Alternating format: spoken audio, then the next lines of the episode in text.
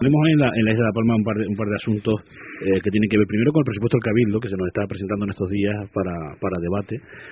Eh, no sé si preguntarle primitivo qué hueco le han dejado, porque dice, decía Anselmo que, que le pedían 10 millones más los consejeros que, que para hacer cosas, ¿no? aparte de los 92 millones que ya tiene el presupuesto, que si hubiesen atendido todas las peticiones de las consejerías del Cabildo, necesitarían 10 millones más. Claro, pero, claro, como tienen ahí el ICTE, este, todo es el ICTE últimamente. Pues sí, porque el ICTE es una inyección Eh, económica y, cultura, que puede transformar la isla. ¿eh? y cultura, el infraestructura. el en cultura que aporta algo. Pues eh, si Dios quiere, eh, las propuestas si quiere quién. que tengo hechas, Si están Eh, ideológicamente redefiniéndose, no empieces por Dios. vamos a redefinir.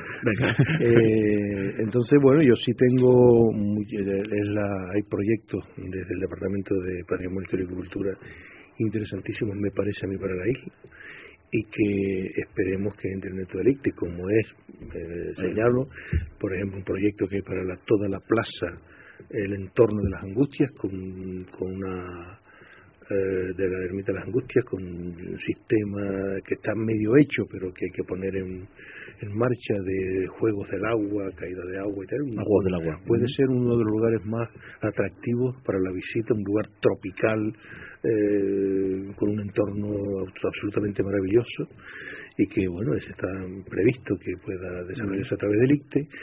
El- la casa Pinto de, de las Nieves que están hechos, ya está el proyecto, lo he hecho antes de la última eh, legislatura que estuve, en donde iría el Museo Antropológico, el Museo de la Historia de la isla con todo lo que O sea, eso conlleva a ver, que me he quedado con algo. Usted dejó el proyecto hecho en la anterior etapa de Consejero de Cultura y el movimiento y, de tierra. y lo retoma, y lo retoma ahora eh, Pues sí, en esta nueva sí, etapa. ¿Y, bueno, ca- y qué ha pasado en medio de, Pues de- por eh, mm, o sea, muchas ocurrencias. Ocurrencias.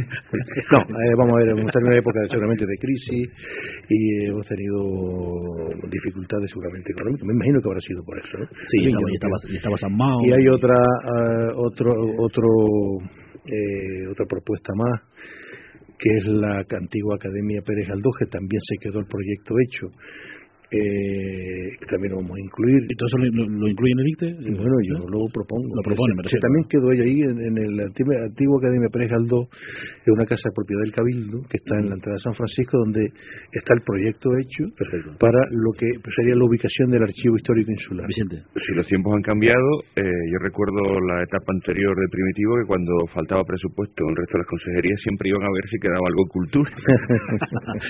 y siempre quedaba quedaba algo. Miguel, ¿tiene usted algo ICTE que podamos incluir ahí? eh, Bueno, yo eh, solamente lo que lo que digo es que ese impuesto, que significa impuesto sobre el tráfico de empresas, Sí. eh, lógicamente es un dinero que proviene de, de, de ahí, de- del sector empresarial, ¿no? El sector, entonces yo siempre eh, planteo, o por lo menos mm, cuando he estado escuchando las, las, las, tertulias o, a mucha gente hablando de este tema, políticos y demás, eh, mm, yo creo que, que se debería revertir de alguna forma mm, más directa en esas propias empresas. No me refiero que las subvenciones ni mucho menos. Lo que sí digo es que si se van a ejecutar eh, obras o se van a poner en marcha servicios, se tenga en cuenta que eh, eso debería ser, eh, en la medida de lo posible, eh, ejecutado, por tanto, por, eh, por empresas, ¿no? Eh, porque muchas veces vemos cómo esos dineros terminan eh, en programas de contratación de personal por parte de la misma entidad